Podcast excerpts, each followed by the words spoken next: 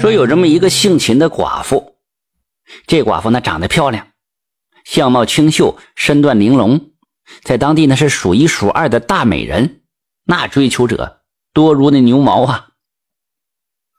这秦寡妇啊有过三段婚姻，每一任丈夫那都非常有钱，腰缠万贯。可惜这每次婚后不到三年，她那丈夫啊就会意外的去世。好在这每任丈夫都给她留下不少的钱财，那足够养活她一辈子了。连克三任丈夫，这镇上关于这秦寡妇的流言蜚语啊就越来越多了。有人说她是天煞孤星，谁敢娶她谁就死。这可能是受不了别人的闲话吧，这秦寡妇就搬家了，搬到一个偏僻的小村庄里。唯一和她来往的只有镇上的屠户。这屠户啊叫李二，这李二呢是秦寡妇的远房表哥。这秦寡妇前两任丈夫啊都是他给她介绍的。秦寡妇搬到村子里以后啊，这李二每天都会给她送点肉，接济她的生活。这一天早晨呢，街坊邻居们就发现了这秦寡妇身穿白色的孝衣，蹲坐在家门口痛哭不止。后经过打听得知。原来他那表哥李二啊，在来村子的路上遇到了贼人，让人给杀了。世上唯一的亲人去世了，这秦寡妇悲痛欲绝呀，整日以泪洗面，拿出不少钱来为这李二办了一场十分体面的葬礼。过了几个月了，秦寡妇的日子重新回归平静，她拿着三任丈夫留给她的遗产，就重新过上了衣食无忧的生活。可是没过多久啊，怪事再次发生了。有这么一天午后啊，天气非常的热，燥热难耐。秦寡妇便端着水盆子到后山的一条小河边，准备洗个澡。她将这衣服堆放在一旁的岩石上。可是当她洗完上岸的时候啊，却发现自己的衣服被岸边的一头老青牛给吃了。那青牛啊，体型肥硕，背上还有一个像花朵一般的图案。秦寡妇就火冒三丈啊，顺手捡起一块大石头：“你这个畜生，我那衣裳可是丝绸做的，你给我吐出来！”这老牛挨砸之后也火了，抬头发出一声嚎叫，奋力朝着秦寡妇就撞过去。这可把秦寡妇吓坏了，想跑已经来不及了。咣一下子，他被青牛给撞飞出去了，狠狠地落在地上，然后失去了意识。在昏迷当中，这秦寡妇就看见了三个死去的丈夫和那表哥李二，四个人将这秦寡妇围在中间，嘴里还不断的嘟囔着：“你还我命来，你还我命来！”秦寡妇被吓坏了，猛地惊醒，但是那只青牛已经离开了，天色也黑了。秦寡妇就觉得全身酸疼，脑袋昏沉，看到四下里为人呢，赶紧捡点东西遮羞，快速跑回了家。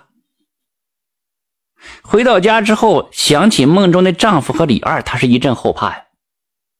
随后，她立马来到院子里，杀掉了家里养的两只大公鸡，将它煮熟了，就放在院门口了，并且说：“是无论是神是鬼，你收下我的贡品吧，莫要再来找我。”做完这一切，秦寡妇只觉得全身的力气都被抽空了，躺到床上沉沉的睡去。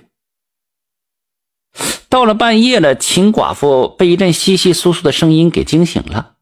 她从床上坐起来，偷偷看向这窗外，只见两个身材高大、头戴面具的男人，此刻正蹲在院子里啃食那两只煮熟的公鸡呢。秦寡妇就吓坏了，连忙捂住了嘴巴。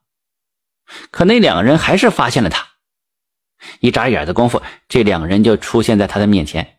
那秦寡妇吓坏了，想逃，力气都使不出来。其中一个人拿出枷锁：“哼哼，你这个妇人好生阴险呐，竟然想用两只烧鸡收买阴差，痴心妄想！”嗯，说完还一抹嘴巴子。秦寡妇一听，眼珠子一转，连忙跪在地上：“呀，小的有眼无珠，不知大人驾到，多有得罪。我这还有不少钱呢，阴差大人若不嫌弃，尽管拿走。”他从床底子摸出一个箱子，打开，里面堆满了各种金银财宝。另一个阴差拿着书，哼 哼，事到如今的还执迷不悟，你出来吧你！话音未落，这四道黑影从门外就钻进来，正是那死去的三个丈夫和表哥李二。秦寡妇看到这几个人之后，双腿一软，瘫坐在地。原来是怎么回事呢？秦寡妇这三个丈夫并非自然死亡，而是人为的。凶手正是李寡妇和她表哥李二。早在秦寡妇嫁人之前呢，她便和这李二勾搭上了。这两个人不愿意过着贫困生活，便想出了杀人越货的伎俩来。秦寡妇利用自己的美貌，成功嫁入豪门。后来呢，她便和这李二利用着慢性毒药，一点一点的毒害了自己的丈夫，并且在其死后吞了他的家产。二人靠着这个方法害死了三个富商，得到了无数的金银珠宝。可是，在分赃的时候，二人始终无法达到一致。秦寡妇认为自己出力的多，应该多拿；可是李二却认为自己该多拿，就二人都不让步。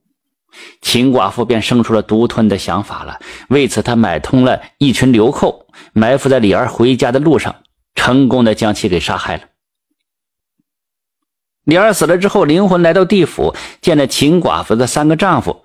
这李二气不过呀，便将此事全部告诉了他们。后来，这几个人将此事告诉给了阴差，希望能够惩处这秦寡妇。